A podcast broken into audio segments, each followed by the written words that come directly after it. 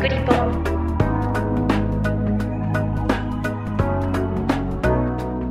この番組はすべての都道府県や海外約50都市に取材拠点があり全国の新聞社や放送局海外メディアにニュースを配信している共同通信社がお送りします。キクリポでは共同通信が発信するウェブコンテンツ47リポーターズを執筆した記者に記事の内容や取材の経緯、裏話などを同僚である記者が聞いていきます。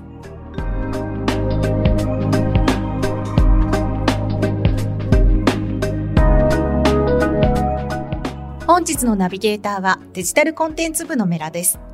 今回は47リポーターズの人気連載、鉄道何これの筆者であるワシントン支局の大塚圭一郎デスクをゲストに迎え、鉄道に関する話題の特別編の第10弾をお届けします。今回のテーマは新春特別企画として2024年の鉄道のビッグイベントについてお送りします。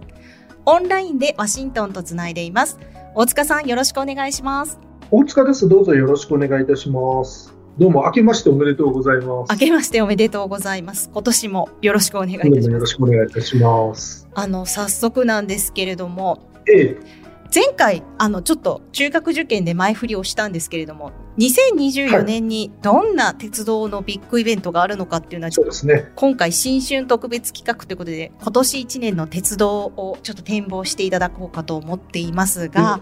まず最大のイベントといえば何でしょうか、まあ、これはやっぱり3月16日の北陸新幹線の金沢駅と敦賀駅の間、まあ、125.1キロあるんですけど、はい、この延伸開業でもうこれは決まりでしょうね。なるほどでまあ、あのこの北陸新幹線のこの今回延伸する区間というのは JR 西日本が運行するっていうことになりますね。はい、えー、まあ、あのご存知の方も多いと思うんですけれども、えー、北陸新幹線は区間によってはですね JR 東日本も運行しますけれども、えー、今回の延伸区間は JR 西日本が担うということでして、はい、まあ、途中で、えー、小松駅とかですね、まあ、これ石川県ですけども、えー、加賀温泉駅はい、あと、この後は福井県に入りまして、えー、あわら温泉駅、福井駅、県庁所ですね。はい、それで、越前武生駅が設けられて、はい、えー、終点の敦賀駅に着くという工程になります。はい。この計画ができたのってそもそもいつぐらいからなんですか、ね、いよいよ念願のってことなのかなと思ったんですけど。まあ、古くはこれ、あれですよね、田中角栄首相時代の列島改造論の時代がこういう新幹線の延伸っていうのが批判されてましたので、はい、まあ、そういう意味では本当に悲願の北陸新幹線開業っていうふうになりますよね。でまあ、将来的にはこれを大阪駅にさらにつなぐっていう、こういう構想になってますよね。ですよね。それぞれ今まで金沢までだったので、はい、石川県内と福井県内では、まあ、待望のこの新新駅がたくさん誕生するかと思うんですけどそれぞれなんかもしそうです、ね、あの特徴的なこういうところに接続してるよみたいなところがあれば教えていただきたいんですけれども。え今回はですね純然とある新駅っていうのは越前武生駅だけなんですね。福井県越前市に設けられますけどまあ、これは新幹線だけの独立した駅になります。はい、でそれ以外はすべてですね在来線と乗り換えることができる駅です。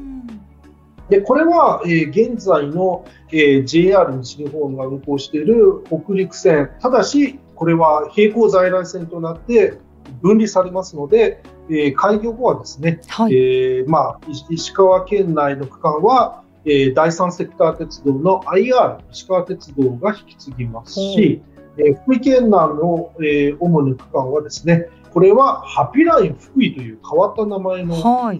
あの三セク鉄道が発足して運行します。そこは結構特徴的なことでもありますね。JR から分離されてしまうってことそうですね。まあ、あのこれ、JR 側がですねもしも引き続き運行したいっていう場合は、あの担うことは可能でして、うん、えー、まあ、例えばですね北陸新幹線でも JR 東日本の区間にありますね、あれで渋川から、えー、2つの方に向かうあの路線なんていうのは、あのまあ、終点は大前ですけども、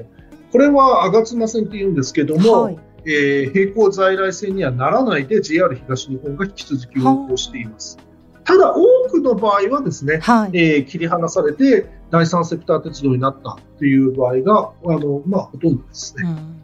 一応、大阪までってなってますけれども、はい、ただ、この区間については開業の見通しっていうのはどうなんでしょうか？そうですね、ですから、まあ、あのオバマ駅を通って、それで、まあ、要は日本海側を抜けた後に、えー、南下して京都駅につないで、うん、それで新大阪を終点とするというルートなんですけれども、はい、まあ、これはまだ具体的な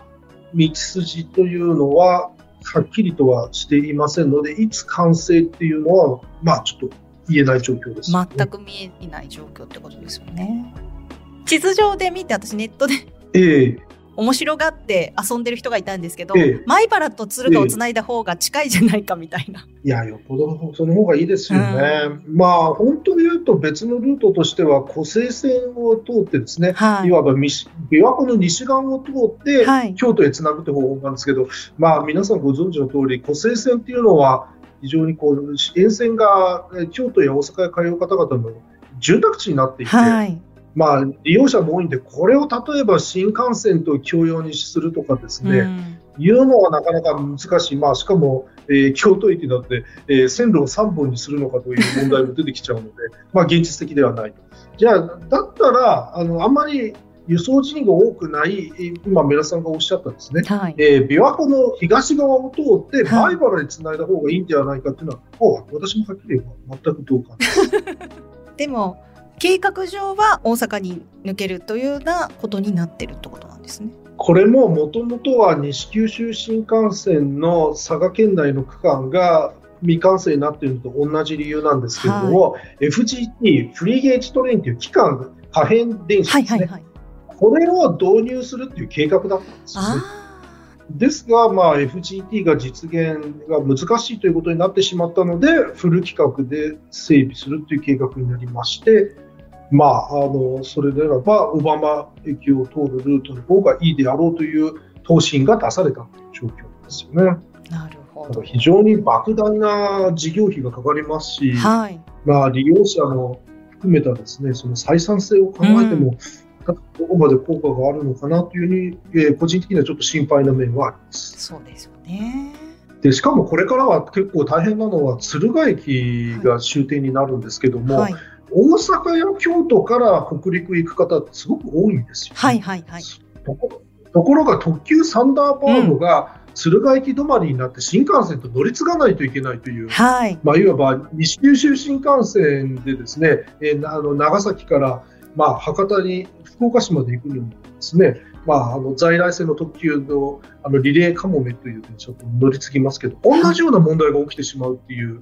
課題はあります、ね、そうですよね。それすごく指摘されてますよね。あのかつてだったら、えー、サンダーバードで一気に乗ってるだけで行けた場所にこれからは行けなくなっちゃうんですよね。そうなんですよね。あのこれは全く私事ですけど、私はあのかつて特急来庁っていうのがですね、はい、同じように大阪と金沢を結んでて、それと別にサンダーバードというのがあって、うん、まあ他には細かく言うとスーパー来庁というのが走ってた時期もあるんですけど、あの私は来庁という名前の特急を廃止してサンダーバードに一本化するっていうのをあの最初に報じたものですね。えー、ちょっと サンダーバードでは結構思い入れがあるところもありまして。まあ、あの、ちょっと区間が短くなってしまって存在感が低下するのは、ちょっと寂しいなとも思っています。すね、えー、共同通信キクリポ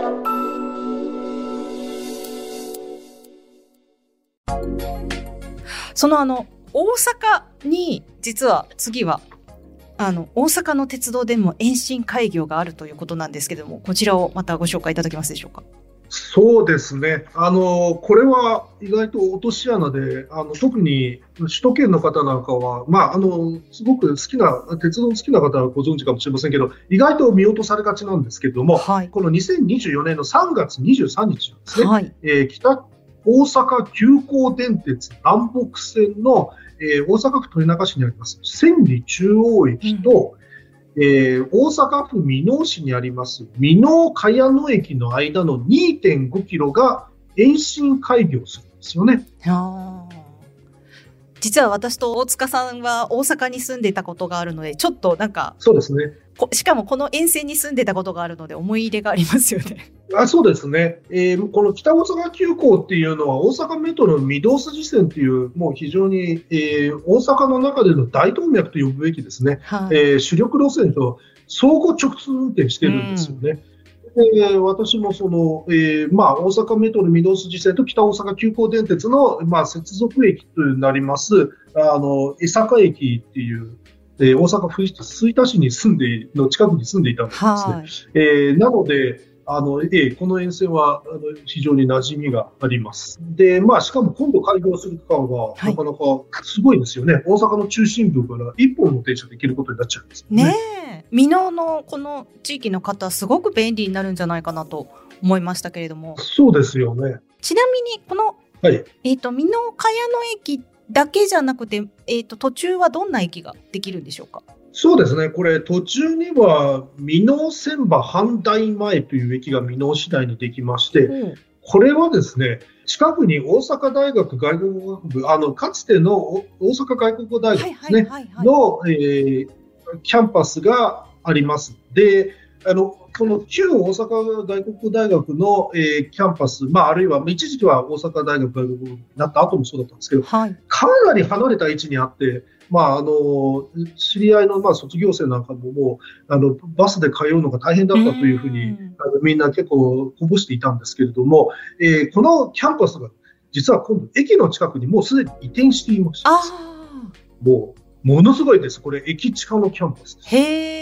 便利になるんですね。そうですね。で、なんか大阪大学の他のキャンパスもあちらの大阪府北部の北摂地域にそうです、ね、あのありますので。あの、大阪モノレールの阪大前駅とかありますよね。医学部さんとかがあったりとかして。はい、そうなんです、そうなんです。あの、あとは阪急電鉄の沿線からも通えたりするキャンパスもありますし、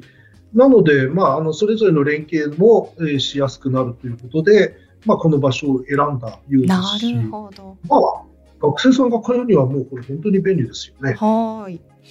一方でですね、はい、あの、ええ、2024年なくなってしまうというか姿を消してしまうような車両なり電車なりいろいろあるかと思うんですがその辺を教えていただけますでしょうか？ええまあ、あのお別れでいくとですね、はい、まあ一つはこれ JR 北海道の根室線の、うん、えー、北海道富良野市にあります富良野駅、はい、まあ、北の国からというドラマで有名な場所ですね。はいと、えー、北海道新徳町の、えー、新徳駅の間、これ81.7キロもあるんですけど、うん、この区間は、えー、3月31日で営業運転を終えまして、あまあ、廃止は4月1日付というふうになってですよね。まあ、結構この沿線にもあの撮り鉄と呼ばれる、えーまあ、鉄道写真愛好家の皆さんが、えー、押し寄せてるっていう情報を聞いています。それはもう3月まで大変ですね。まあ、となりますね。で、場所によってはもしかしたら大勢が押しかける激パと呼ばれる あの、激しくパニックな状況が生まれるかもしれません。はい、以前教えていただきましたが。はい、あそうですね。なるほど。あとは JR 九州はですね、これ1922年に製造されて、はい、現役では最も古い SL 蒸気機関車のですね、8620型5万8654号機。これが起因している観光列車の SL 人吉の運転が3月23日で終わります。なるほど。これ現役で一番古い SL だったんですね。そうなんですよ。まあ、かなり改造してですね、うん、あの、メンテナンスを十分にして走らせてきたということですけども、はい、まあ、機関士の方、あるいは整備をする方の技能伝承が大変な中でですね、えー、まあ、あと、やっぱりどうしても車両も老朽化していて、えー、非常に手がかかって安全運行をするのが大変だったということで、えー、惜しまれながらも運転を終えることになってしまいました。なるほど。あと他には、あれですね、国鉄の特急型電車も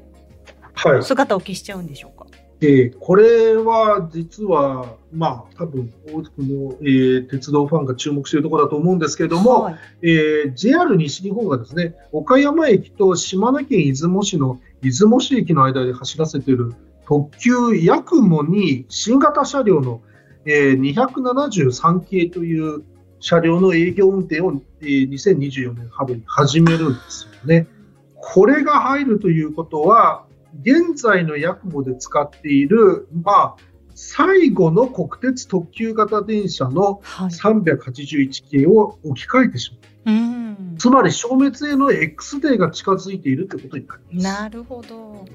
新型車両が登場するっていうのは、あの、嬉しいニュースですけれども、一方で、そういう X デーが近づいてるっていう形になるんですね。そうなんですね。で、この381系っていうのはですね、あの、やっぱこのカーブを通過するときに、速い速度で通過できるんですね。日本で初めて振り子方式の、えー、車体傾斜装置を採用したっていう、まあ、あの、技術的には課題があったんですけども、はい、まあ、画期的な車両だっていうこともあってですね、えー、まあ、あと、えー、正面が切り妻型のですね、もう典型的なまあ、国鉄らしい車両ということもあって、ファンも多くてですね、これが消えてしまうということを残念に思っている方はあの間違いなく多くいます。それで、じゃあこれが2024年中に全て消えるかというと、はい、これはもしかしたら、えー、25年になるかもしれない、まだちょっと不透明な要素はあります。なるほど。消えてしまう中には新しい車両が登場するっていう要因があるってことみたいなんですけども、はい、新幹線にも新型車両登場するんですね。あこれはまあ一つのエポックメイキングな出来事になりそうなんですけども、はい、山形新幹線、えー、JR 東日本が運行していますけれども、はい、こちらでは新型車両の E8 系の営業運転が、うん、まあ、2024年春に始まりますね。うん、えー、まあ、この E8 系っていうのはですね、はい、えー、この東京と福島の間のあのフル規格の区間で営業運転する、えー、最高時速が300キロになりまして、現在の山形新幹線のこの E3 系の275キロからスピードアップするんですよね。はい。というのが大きな特色だというのとですね、まあ、あとは、えー、乗客の立場からいくと、電源コンセントが今のところですね、えー、この E3 系っていうのは、一部の座席は普通車にはないんですけれども、えー、E8 系には全ての座席に設置される。なので、まあ、えー、携帯電話の、えー、まあ、スマートフォンなどですね、うん、えー、充電にも安心だっていうふうになりますし、あと、まあ、帰省に山形新幹線使う方も多い中でですね、はい、荷物を置くスペースが大型化されたりですね、はい、まあ、あと、えー、最近の、えー、非常に重要な流れとして、えー、バリアフリー化で、えー、車椅子用のスペースも広げたりしますね。なるほど。やっぱりあれですね、最近登場する、その E5 系はやぶさぐらいから本当あの、子供たちがこの新しい新幹線に出るたびに、もう羨望の眼差しで見つめてるのを思うと、きっといい8系もまたスターになるのではないかという気がしますが。そうですよね。共同通信キクリポ。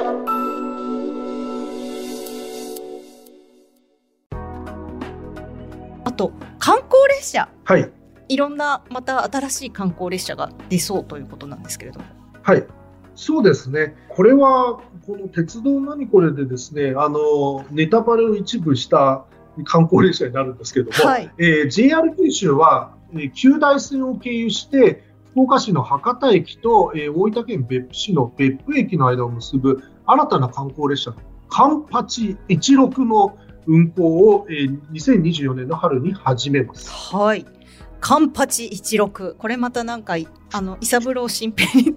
続いて、なんか面白い名前だなと思ったんですけど、な、何に由来してるんでしょうか？ええ、これ、私はですね、食べ物のカンパチ、つまり魚の名前のカンパチと、あと、私も初任地はですね、松山市区にいたんでですね、一六といえば一六タルトと、あの、ののちのやつやのっていう、あの、宣伝してましたけど、それで、それをなんか、ね、食べ物をくっつけたのかなと思いつつ、いや、でも一六は九州じゃないよ、四国だよなと思いながら、えー、説明をあの読んだら、両方外れておりました。はい。で、正解を言うとですね、この名称に選ばれた中でのカンパチっていうのは、はい、えー、日本酒の酒蔵のですね、えー、八鹿酒造の、えー、3代目のにあたりますですね、えー、蔵元の、えー、麻生カンパチさんという方の名前から、名付けて、はい。まあ、この方はですね、あの今度の、えー観光列車が通る旧大線の敷設を求めて鉄道員総裁だった後藤新平氏にですね、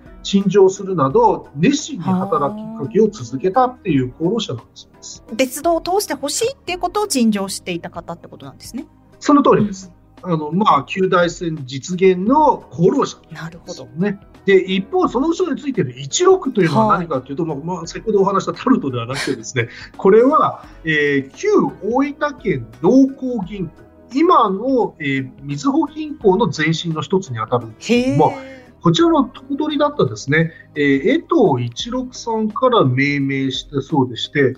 じゃあなんでこの方の名前が出るかというとですね、あの今の、えー温泉地であり、かつ景勝地として非常に人気が高い湯布院温泉があるですね、はい。湯布院駅を通るカーブをですね、描くようなルートにするように働きかけたのが、あこの江藤一六さんだった。それで、地元では一六カーブという呼び方もあったようなんですけども。ということで、今の湯布院発展の、まあ、原動力となったとも言える、これまた功労者だったということで、ですねまあ、金賞して名前を付けるということなんですあ。なね。るほど。なんかあの、JR 九州の観光列車の名前って本当に面白いですね。そうですね、名前を聞いたときに、すぐにはそれがなんで付けられたかっていうのは分からない、だから調べてみたくなる、そしたら乗ってみたくなるっていう、こうホップ、ステップ、ジャンプみたいなですね、効果が期待できる、あのいい名前だと思います。はい。えっと、JR 九州だけではなくて、他にも観光列車が新たに導入されるみたいですけれども。そうですね、えーこれは、まあ、こういうことを言うと、ちょっと、あの私もあの社内知り合いの方がいる複数いるので、なんか嫌味を言われるかもしれませんけど、あの逆にちょっと列車名で私が残念だなと思っているのがこの会社でして、JR 西日本なんですよ。なんかあんまりこう、いや、これは私、あるえー幹部にも直言したことあるんですけど、はい。なんか観光列車の名前とか JR 九州に比べて、なんかあんまり冴え、まあ、冴えないって言ったら申し訳ないんですけども、なんか工夫がちょっと足りないような気がするんですが、みたいな言い方をしてしまったことあるんですけど、今回もちょっともう少しか工夫してほしかったと思うんですが、はい。観光列車のですね、花明かりというのがですね、花が、えーできました。これはなかなか豪華なスペックでして、すべての車両がグリーン車以上、つまりグリーン車を超える車両も登場するということですね。で、まあ、あの、この花明かりはですね、今、大阪と鳥取の間を結んでいる特急はまかぜに使っているディーゼル車両、キハ189系を改造しまして、3両編成なんですけども、まあ、2両分はですね、普通のグリーン、まあ、普通といっても、えーちょっと豪華なグリーン車。はい。で、もう1両がですね、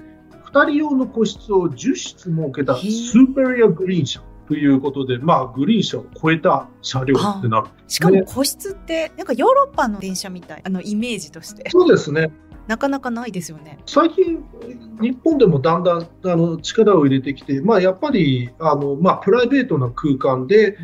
旅をやるっていうことでニーズが高くて、まあ、かつてはですね割とお座敷列車なんかでですね、はい。こう団体でワイワイ叫んで騒いでですね、お酒の楽しみながら、えー大勢で飲めや歌いやでこう旅行することはお鉄道でも多かったんですけど、最近はどっちかというと、まあ、核家族化ということも背景にあるんです。お金に余裕のある、えーまあ、比較的中高年のご夫婦もいらっしゃるということもあってですね、まあ、あと訪日の方でもそういうニーズがあるということも当然あると思うんですけど、こういう個室でですね、は2人といった割と比較的小人数でですね楽しめる列車というのが増えてきまして花明かりもその一つ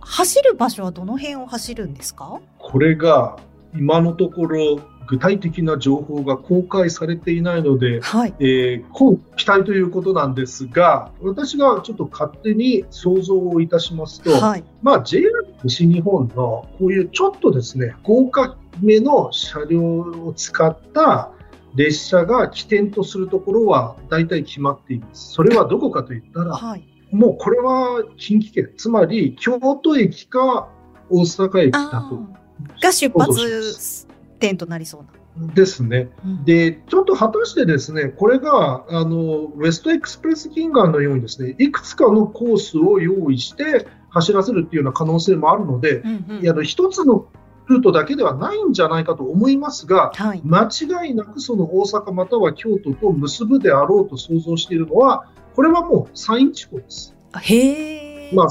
山陽にも瀬戸内海側にも行く可能性もありえますけど、これ、ディーゼル車両ですから、せっかく電化しているですね、これ、山陽線に走らせるというのは、まあ、環境の面を考えても、まあ、ちょっともったいない。なので、おそらくこれは、非電化区間が主流の山陰に行く列車になるというふうに私は想像しています。なるほど。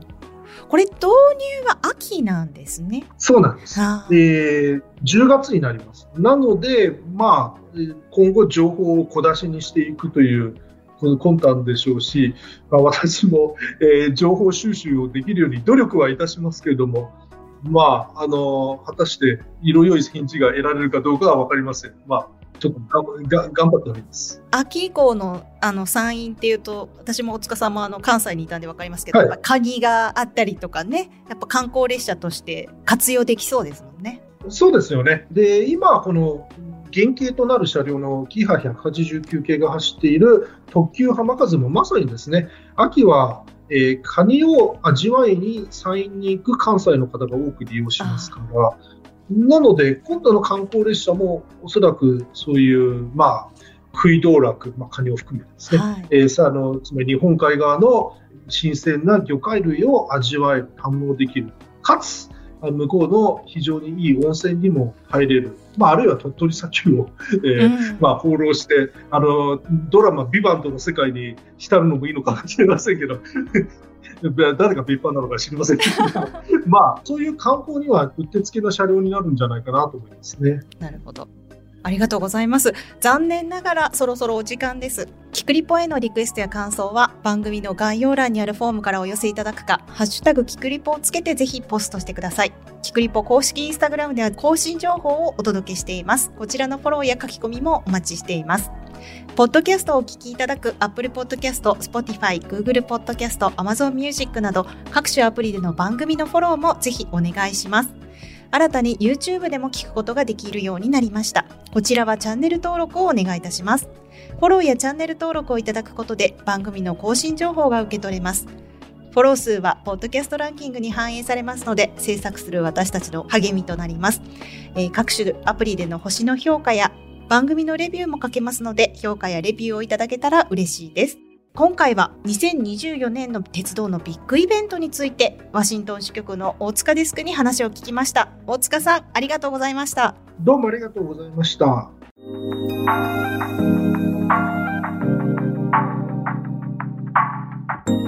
いかがだったでしょうか？共同通信キクリポでは、リスナーの皆さんからのご意見ご感想をお待ちしています。